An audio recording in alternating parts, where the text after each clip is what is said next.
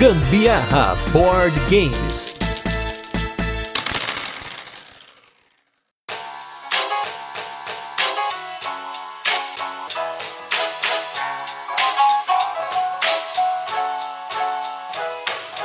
Fala galera, beleza? Aqui é o Gustavo Lopes. Eu sou a Carol Guzmão e esse é mais um episódio do Gambiarra Board Games, o seu podcast sobre jogos de tabuleiro que faz parte da família de podcasts Papo de Louco. E nesse quadragésimo episódio de resenhas, quem vai ver mesa é um jogo de bag building ou construção de saquinho com temática andina e muitos, mas muitos componentes no jogo altiplano. Mas antes, vamos para os recadinhos e destaques da semana e logo a gente volta com a nossa resenha, onde a gente apresenta o jogo, comenta como ele funciona e depois passa para as curiosidades e a nossa experiência com ele e também nossa opinião.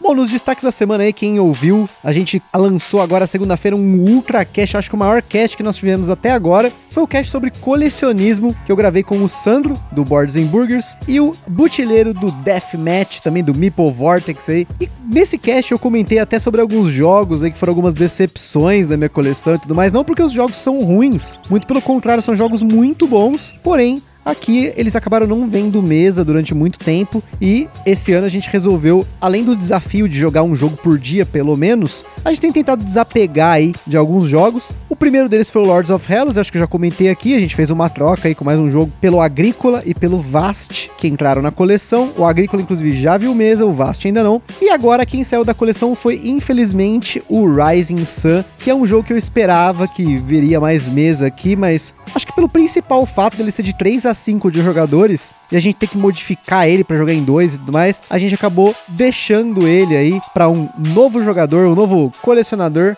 para que ele possa ter boas experiências com o jogo. E entrou na nossa coleção dois jogos aí. Um deles foi o Viagens de Marco Polo, que é um jogo maravilhoso. Questão de componente aí nem tem o que falar, é uma coisa linda. Eu comentei inclusive dele num cast que vai sair em breve aí, no futuro próximo, até como as fichas de moedas dele, se eu não me engano, são cortadas de uma forma muito especial, é um negócio muito legal. E o destacaço da semana, já vou começar chutando aí o pau da barraca, que foi o Wingspan, que era um jogo que, vamos dizer assim, era um jogo que eu tinha as minhas expectativas mistas, porque ele foi o Kinderspiel de Jahres aí, de 2019, ele recebeu um hype imenso, a gente tava namorando ele lá no DOF 2019 durante algum tempo, depois acabou as cópias, eu acabei não comprando, deixei um tempo para comprar, falei, vou esperar descer um pouquinho mais o preço, aí depois que ele ganhou o Kinderspiel de Jahres, ele esgotou em tudo quanto é lugar, o preço dele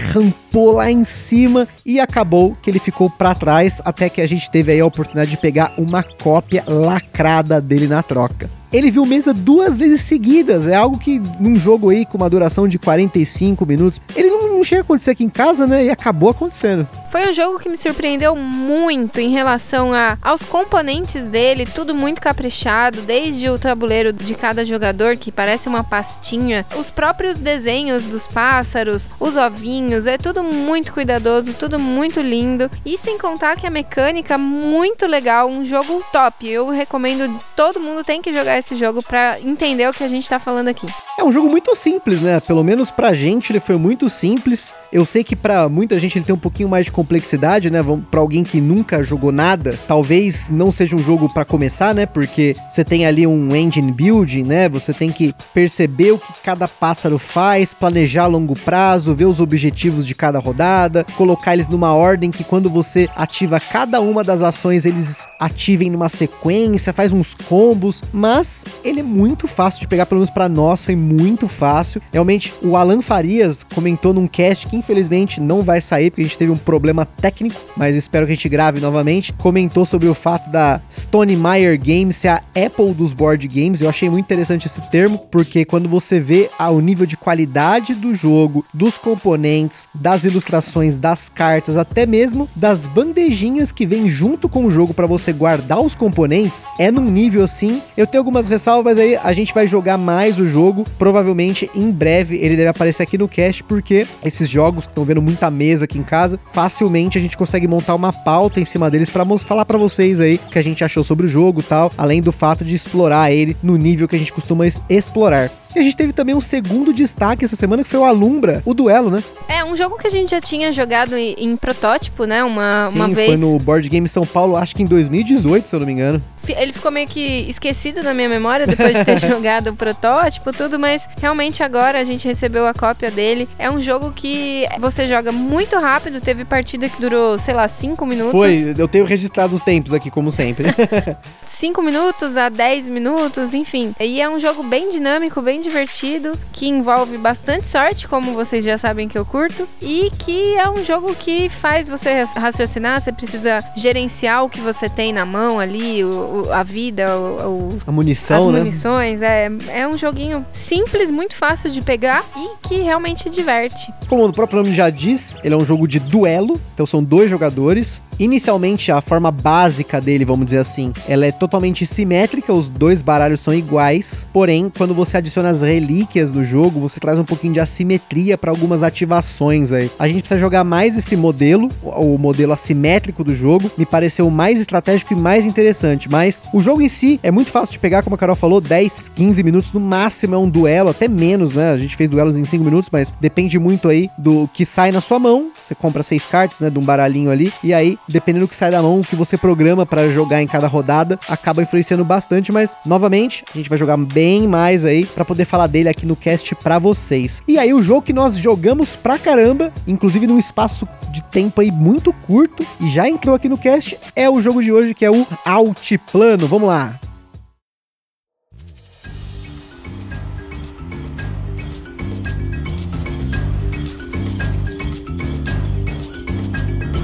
O Altiplano é um jogo de 2 a 5 jogadores lançado aqui no Brasil pela Meeple BR, com partidas que duram em média 75 a 90 minutos em dois jogadores, segundo as nossas estatísticas pessoais, e provavelmente umas duas horas ou mais com mais jogadores, porque o efeito análises-parálise nesse jogo é bem presente. O tempo de setup dele é alto se você não estiver com tudo mais ou menos organizado. Para nós, leva em torno de 15 a 20 minutos por conta da forma como a gente organiza os componentes. E só comentando para quem não se recorda o que significa análises parálises, como o próprio nome já diz, é a paralisia na hora de fazer a análise das suas jogadas. Tem jogos que, dependendo da quantidade de escolhas, e isso até é um motivo pelo qual alguns jogos recebem uma classificação de complexidade mais alta aqui no Gambiarra, é justamente pelo fato de que você tem tantas escolhas, você fica paralisado tentando fazer alguma coisa. E nesse jogo, isso é muito presente, vocês vão entender aí por quê em breve, que a gente vai comentar aí no detalhe. Falando das mecânicas, o Altiplano tem aí jogadores com diferentes habilidades, sistema de pontos de ação e o bag building, que é a novidade aqui, que é basicamente a mesma coisa que o deck building, só que, ao invés de você ter um baralho de cartas, você tem uma bag, um saquinho, né, um, de pano, em que você acumula fichas que são usadas no jogo para diversas ações. Você usa essas fichas para conseguir mais fichas e colocar numa caixinha de descarte. Quando acabam as fichas na bag, você devolve tudo para a bag. Então, você constrói essa sua bag, os, as fichas que vão dentro dela, com as fichas que você já tem. Isso aí é o bag build, o deck build é a mesma coisa, só que com carta. Na nossa escala de complexidade, o Altiplano recebeu 6 de 10, batendo aí o lugar do Castles of Burgundy como o jogo mais complexo que nós falamos aqui no nosso podcast. Você encontra o Altiplano na faixa dos 180 a 200 reais, mas ultimamente a gente tem visto umas promoções dele, tanto que numa delas nós arrematamos a nossa cópia. Além disso, ele é um jogo totalmente independente de idioma, exceto pelo manual. No Altiplano, nós somos levados para as terras sul-americanas nos arredores da Cordilheira dos Andes. E acho que isso fica muito claro já pela capa do jogo, né? Tem essa temática andina, peruana e tal. E eu particularmente tenho um apreço por esse tema porque um dos meus restaurantes favoritos aqui da nossa cidade, aqui, né, de São Bernardo do Campo, o restaurante Tumi, ele é peruano tal, ele é todo temático em cima dos temas dos Andes, né? E as cores aí da caixa do altiplano, o tema dele e tal, ele, tá, ele tem me remetido a esse restaurante, que eu espero aí que depois desse negócio do coronavírus esteja de pé, hein? Por favor, hein? Vamos lá, vamos torcer, né? Agora, falando do jogo, dentro desse tema dos Andes, no início do jogo você recebe uma profissão típica da região, representada por uma peça que você anexa ao tabuleiro individual do jogador. E além da alpaca que tem no jogo, o tema é só isso, porque dentro da jogabilidade ele não faz tanto sentido. Basicamente, como funciona o altiplano? Você tem uma bag, essa bolsinha, né, de pano, e dentro dela você tem fichas que você coloca. Você começa com as fichas que são mostradas na sua carta de profissão e ao longo do jogo você vai tirando fichas dessa bag, desse saquinho, vai alocá-las no seu tabuleiro de jogador em diferentes combinações aí para executar ações e acumular mais dessas fichas. São 11 tipos de fichas de produtos, desde o mais básico que é o prato de comida, que é o alimento, né, até os mais valiosos como tecido, prata e vidro. Você tem um tabuleiro central que é montado aleatoriamente no início do jogo. Cada peça do tabuleiro é uma localização que também está representada no seu tabuleiro de jogador. Para você executar uma ação do seu tabuleiro de jogador, você tem que estar com o seu meeple na localização correspondente. Em alguns momentos você pode dar uma confundida, ter um pouco de dificuldade de entender ali qual que é realmente o cenário que você tá naquele momento, mas aí você consegue entender identificando pelo ícone que tem tanto no seu tabuleiro de jogador, quanto também no tabuleiro central que é montado com essas peças. Além da sua peça de profissão, que dá aí um toque assimétrico ao jogo, ao longo das rodadas você pode melhorar o seu tabuleiro pessoal comprando extensões. Essas extensões têm diferentes efeitos para você usar as suas fichas, gastando menos ou ganhando dinheiro, que junto com o milho compõem as moedas correntes do jogo. Ou seja, você tem ficha de produto, fichas de milho, né, que são as pecinhas de milho, os tiles de milho, e as moedas que representam o dinheiro, tem moedas de 1, 5 e 10. O milho serve basicamente para uma segunda parte do seu tabuleiro de jogador, que é um armazém que você estoca recursos de 3 em 3 e depois de 4 em 4 para poder ganhar pontos no fim do jogo. O milho pode ajudar a completar fileiras de recursos que já estão lá ou para fazer fileiras para aumentar o nível do seu armazém. Quanto mais alta a fileira, mais ponto ela te dá no fim do jogo. Já o dinheiro é usado para comprar várias coisas e até como recurso no seu tabuleiro de jogador. Por fim, você tem cartas de quatro tipos diferentes. Um tipo te dá recurso que está na carta, além de ponto. Um tipo te permite pontuar mais por um tipo específico de mercadoria e ela também vale ponto. Um tipo de carta são os contratos, que você coloca fichas permanentemente nelas para poder ganhar uma quantidade de pontos mais uma fichinha de milho adicional. E o último tipo são as cartas de missão, que são uma expansão que vem no jogo, mas vale totalmente a pena você começar a usar ela a partir da sua primeira partida. Né? A gente sempre recomenda você sempre usar o menos possível na primeira partida, mas logo em seguida as missões dão uma pontuação extra no fim do jogo que é essencial. A mecânica central do altiplano é bem simples. Você tira uma quantidade de fichas do saquinho, aloca no seu tabuleiro de jogador. Quando você usa a ação ou quando você ganha novas fichas, você joga elas numa caixinha que serve como uma pilha de descarte. Quando não tem mais fichas na sua bag, você joga tudo que está na caixinha e começa tudo outra vez. O jogo acaba quando uma ficha de extensão não puder ser mais colocada no mercado de fichas de extensão, ou quando tudo que está em uma determinada localização acaba. No fim do jogo, você recebe uma quantidade diferente de pontos para cada tipo de produto que você acumulou, por missão, por contratos, pelo armazém, enfim, tem um monte de jeito de pontuar, a gente não vai explicar aí no detalhe. O importante é ficar aqui bem claro que a mecânica central do Altiplano é bem simples. O que pega são os detalhes e a quantidade gigantesca de possibilidades que você tem no seu turno e principalmente pensando no jogo a longo prazo. E antes da gente continuar, queria comentar sobre os nossos parceiros aqui do cast. Em primeiro lugar é a Acessórios BG, que é essa empresa fabulosa e sensacional que fabrica acessórios para os seus jogos, playmats, overlays, enfim, uma série de itens que não apenas agregam valor ao seu jogo, mas também facilitam bastante durante a sua jogatina. Não esquece de entrar no site deles www.acessoriosbg.com.br para conferir a quantidade gigantesca de acessórios para jogos aí que você tem a sua coleção aí. Quem sabe tem alguma coisa coisa aí para você. E também o nosso parceiro que é o evento Board Game São Paulo, que no momento não está ocorrendo por conta do coronavírus, mas até então ele estava ocorrendo mensalmente lá na Game Vault. E agora é provável que até o final do mês que vem, mês de maio, se você estiver ouvindo esse cast ainda em 2020, né, no presente, nós vamos ter aí uma edição online do evento. Mais detalhes, dá uma olhada, curte lá a página deles no Facebook, que Board Game São Paulo é a mesma coisa, procura lá no Instagram.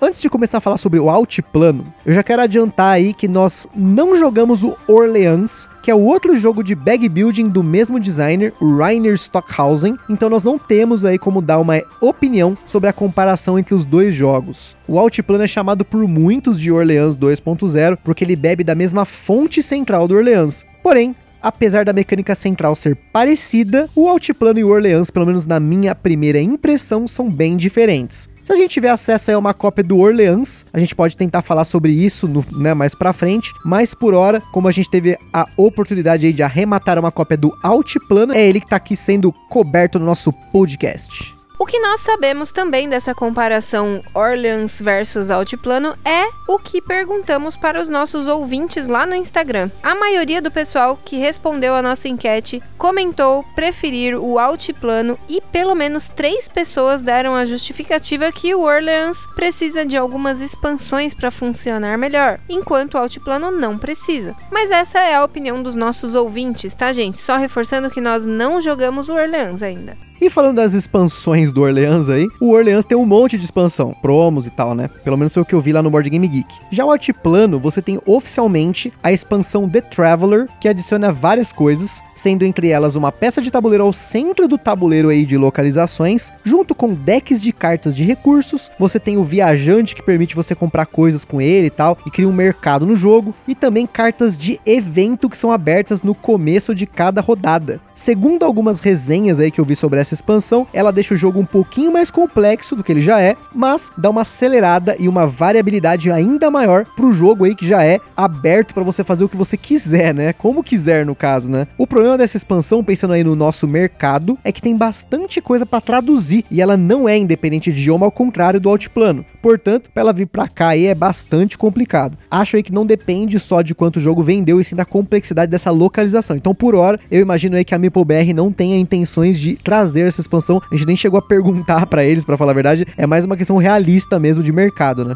Além da expansão, nós localizamos duas mini expansões lançadas lá na Alemanha, naqueles esquemas de revista, calendários, afins, sendo uma delas o conjunto de cartas, que é a mini expansão Sunny Days, e o tile de jogador Alpaca Rider, que só pode ser usado com a expansão The Traveler, que adiciona uma nova profissão ao jogo. Falando dos componentes, aqui mora uma discussão que a gente teve no turno de comentários que eu gravei com Alan Farias e o Sandro do Boards Burgers sobre os cuidados com a coleção. O Altiplano tem mais de 200 tokens, uma cacetada de moedas, um deck de 50 e poucas cartas, se você contar todas as cartas de todos os tipos juntas, tem tabuleiro de jogador, tem peça do tabuleiro central, tem as caixinhas, que é uma por jogador mais uma extra que veio, tem um saquinho por jogador, enfim, é muita coisa. Os saquinhos zip que vem no jogo não dão conta do recado. Pelo menos no, ao nosso ver, né? Pensando no setup principalmente. Eu tenho aqui um pacotinho de saquinho zip que a gente comprou aí numa loja de coisas para quem faz bijuteria. Até comentei sobre isso lá no, nesse cast, né? Do turno de comentários.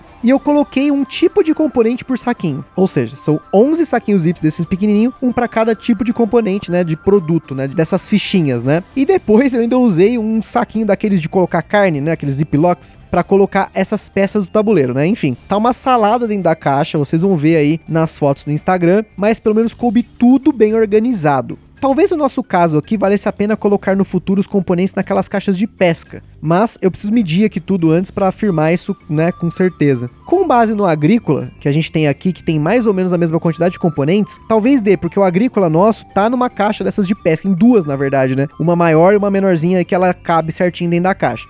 Tem empresas com inserts para ele, mas nós não temos como falar se vale a pena usar esses inserts, né? Porque primeiro, eu não sei se eles influenciam tanto no peso da caixa do jogo, né? Se organiza bem, até porque a gente armazena o altiplano em pé. E normalmente alguns desses inserts são pensados para a caixa deitada, né? Então, somente testando pra gente ter certeza e falar aqui. Cada jogador só precisa de uma caixinha que serve de pilha de descarte. Porém, o jogo vem com duas por jogador, cada uma com um tipo diferente de encaixe. Um dos tipos encaixou e ficou bem firme, porém, o outro tipo não parou encaixado. A gente imagina que venham esses dois tipos porque originalmente vinha só um tipo que não estava encaixando direito, e aí nas tiragens seguintes optaram por colocar a segunda versão. A gente viu no BGG que no começo a indicação era colar as caixinhas. Se algum dia as nossas ficarem frouxas, a gente provavelmente vai fazer isso. E por hora, o primeiro tipo tá desmontado ainda lá dentro da caixa do jogo. Outra coisa que a gente sempre desmonta na hora de guardar é a alpaca que vem. Mas me preocupa que esse encaixe e desencaixa pode esfolar um pouquinho o papel que cobre o cartonado. Vamos ver. Se você que está nos ouvindo tem o jogo ou comprou o jogo e arranjou aí alguma solução melhor do que essa nossa, manda aí uma mensagem pra gente, por favor.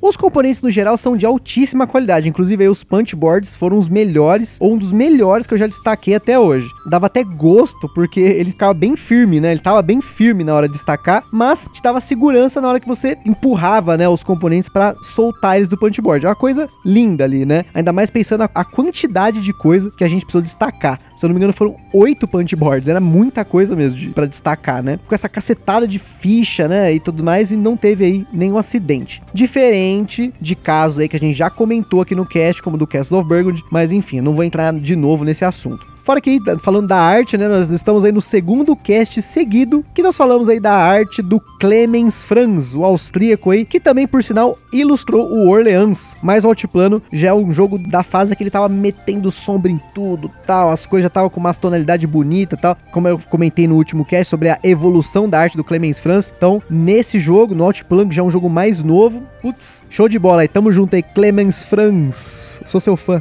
Falando sobre o Rainer Stockhausen, não sei se vamos ter outra chance de falar dele aqui, porque aqui no mercado brasileiro nós não temos outros jogos dele que não o Altiplano e o Orleans. Atualmente ele publica seus jogos por uma editora própria, a DLP Games desde 2009, com uma periodicidade de mais ou menos um jogo por ano. O Altiplano foi lançado em 2017, depois dele só tivemos o Moria e o Orleans Stories. Provavelmente esse ano ou o ano que vem, vem alguma coisa nova por aí. O primeiro jogo dele foi lançado entre 98 e 99, mas boa parte da fama do Rainer gira em torno do Orleans, que está aí em 26º lugar no dia de hoje no ranking de jogos do Board Game Geek. E do Altiplano aí, ele tá no, entre os 300 primeiros aí do... Ele acaba flutuando aí um pouco mais, um pouco menos, mas ele tá entre os 300 primeiros do Board Game Geek. Sinceramente, nós não conhecemos outros jogos dele, no máximo por hora por nome aí, o Siberia e o Bohemian Villages, que são jogos que amigos nossos já jogaram e curtiram.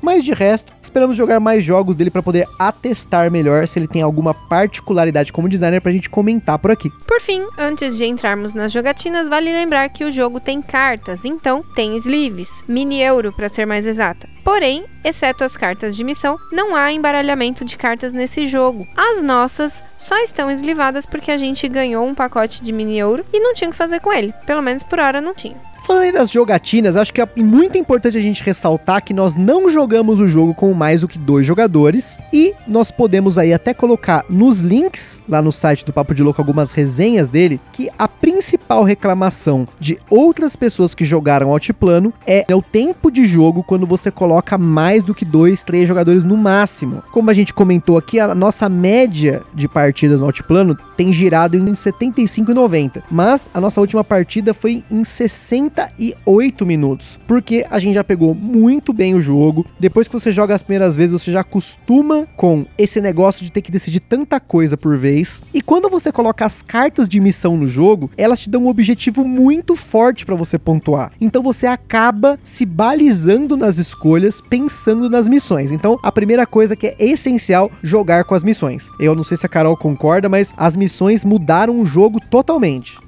Sem dúvida, eu acho que as missões fazem muita diferença mesmo, mas eu acho que o que mais faz diferença realmente são as profissões. Nossa, com certeza. A gente jogou com todas, né? Menos uma, se eu não me engano, né? É, acho que faltou uma. Foi uma que tem, acho que você troca comida por dinheiro. Nós jogamos com todas as profissões para testar tudo. A gente conseguiu aí explorar bem o jogo nesse ponto, né? E, puxa, dependendo da profissão que você recebe, muda tudo, né? Facilita mais de um lado, porque às vezes você quer andar mais rápido na trilha para ter possibilidade de pegar mais fichas na sua bag colocar no seu tabuleiro de jogador, enfim. Ou você quer, sei lá, conquistar mais comida para poder conseguir pegar mais itens, que é isso que vai determinar, whatever. Cada profissão vai estimular, vai influenciar bastante nessas jogadas que você precisa planejar. E a, a grande questão aí é quando a profissão ela casa com as suas missões, com o que você pretende fazer nas missões e também com os contratos que você quer e tudo mais. Teve uma das jogadas que eu arregacei que eu peguei o cara que cria as alpacas lá, né? E aí meio que acabou casando aí. Mas, por exemplo, tem umas profissões mais pesadas, assim, que você, por exemplo, tem uma profissão lá que é o cara que faz tecido. Esse cara é muito violento, porque você começa a trocar e você faz uma máquina de tecido, aí você compra a cabana que aumenta a pontuação de tecido, você sai armazenando esses tecidos, enfim, é regaço, assim, né? Tem essas combinações que você faz. Então, aqui em casa, nós decidimos as profissões na sorte com as profissões que foram restando. Então, no começo, quando a gente pegou o jogo, a gente escolheu as duas aleatórias, a gente depois tirou essas duas, escolheu, depois foi de novo, até resetar. Então, assim a gente pôde jogar com todas as profissões. Tem algumas coisas, o pescador, que eu acho que a gente não pegou o esquema dele e tal. E essa do cara que troca comida por dinheiro também não vi sentido, porque no final do jogo o dinheiro não vale nada. Já teve jogo que a gente acabou com mó grana, né? Tipo, no, no banco. É, não ali. somou em nada no fim. Não sobrou em nada. Eu acho que o mais interessante é quando você tem algum personagem que você consegue produzir coisas que você consegue trocar em dinheiro depois pra você conseguir comprar os tilezinhos de extensões de tabuleiro, né? Ali facilita pra você conseguir atingir sua meta, enfim. E como eu comentei, né, ainda só reforçando a parte dos jogadores, ele é um jogo para dois jogadores excelente, sensacional. Para três jogadores também é muito provável que ele seja muito bom, pensando aí na quantidade de escolhas que você tem. Não é um jogo que tem tanta interação. A única interação que você vai ter ali é quem tá pegando o recurso. Teve uma partida, por exemplo, que no final do jogo, a Carol começou, eu tinha colocado duas comidas para gerar um cacau, ela pegou o último cacau e me ferrei. Isso acontece porque acabam as fichas, tem um número limitado por número de jogadores, mas eu imagino que eu comparo o Altiplano com aqueles jogos de videogame de mundo aberto que você é jogado no jogo e você tem aí N caminhos que você pode escolher para chegar ao final. E o Outplano é um desses jogos. Você tem N caminhos, por mais que lógico, você tem aí as missões que dão uma afunilada, depois que você faz as missões, teve jogo aí que, sei lá, no meio do jogo eu já tinha cumprido as duas missões. Então, eu tinha ali um monte de escolhas que eu podia fazer. Eu podia encher meu armazém, eu podia tentar fazer uma máquina de ponto, pegar todos os itens de um determinado produto ou acelerar o fim do jogo, né, tentando esgotar em uma região. E então você tem N né, escolhas. Então a rejogabilidade dele é muito alta, a variabilidade dele já é altíssima, porque você tem a profissão, você tem a ordem que como que você coloca, né, o tabuleiro do jogo, né, porque você tem as várias regiões, você simplesmente coloca na ordem que der, da telha lá. Se vocês verem as fotos que a gente coloca no Instagram, teve foto tá do jeito, tem foto tá do outro, as fotos que a gente vai colocar aqui para acompanhar esse cast também tá numa outra formação, porque a gente nem lembra, a gente só vai pondo ali na mesa, né? E ele tem um tempo de jogo alto quando você coloca mais jogadores. Então assim, fazendo as contas aí, entre 30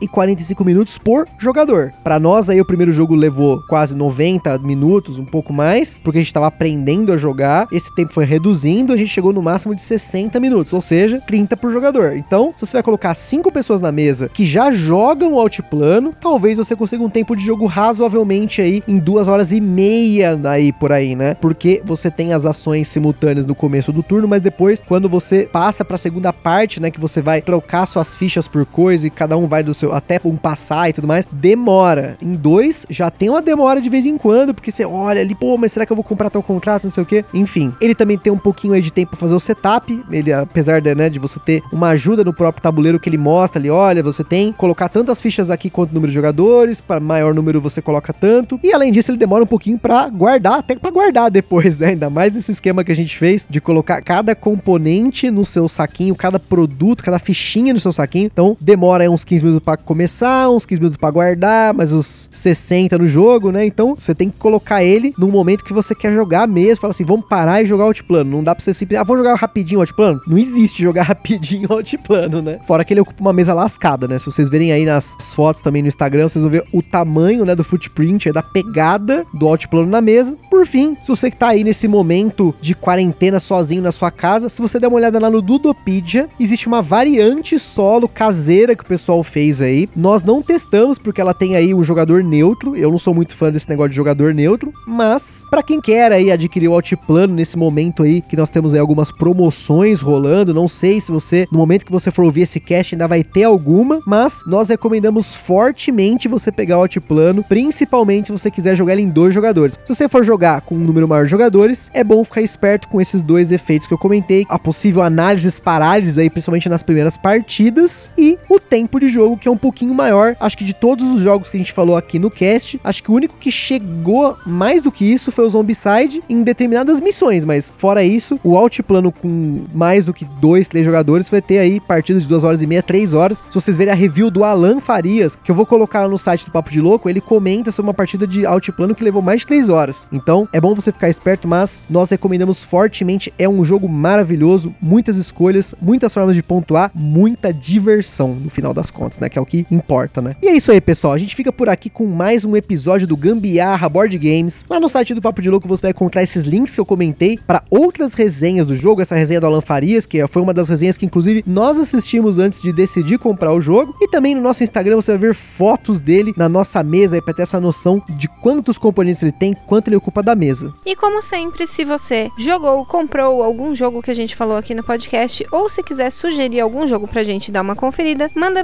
mensagem lá no Instagram ou no e-mail contato@papodelouco.com. E para quem tem loja, editora, distribuidora, eventos de jogos de tabuleiro, iniciativas aí, quiser divulgar aqui no nosso podcast, entre em contato com a gente por esses meios aí que nós estamos sempre disponíveis. Compartilha você, nosso ouvinte, esse podcast com a galera no seu Facebook, no WhatsApp, no Ludopedia, comenta lá, inscreve no nosso canal no Ludopedia, caso você tenha profile já no Ludopedia, gosta aí do site, acompanha a gente por lá e espero que vocês tenham curtido mais um podcast do Gambiarra Board Games falando sobre um jogo específico. Um forte abraço aí e até a próxima. Falou, minha gente. Stay safe. Tchau.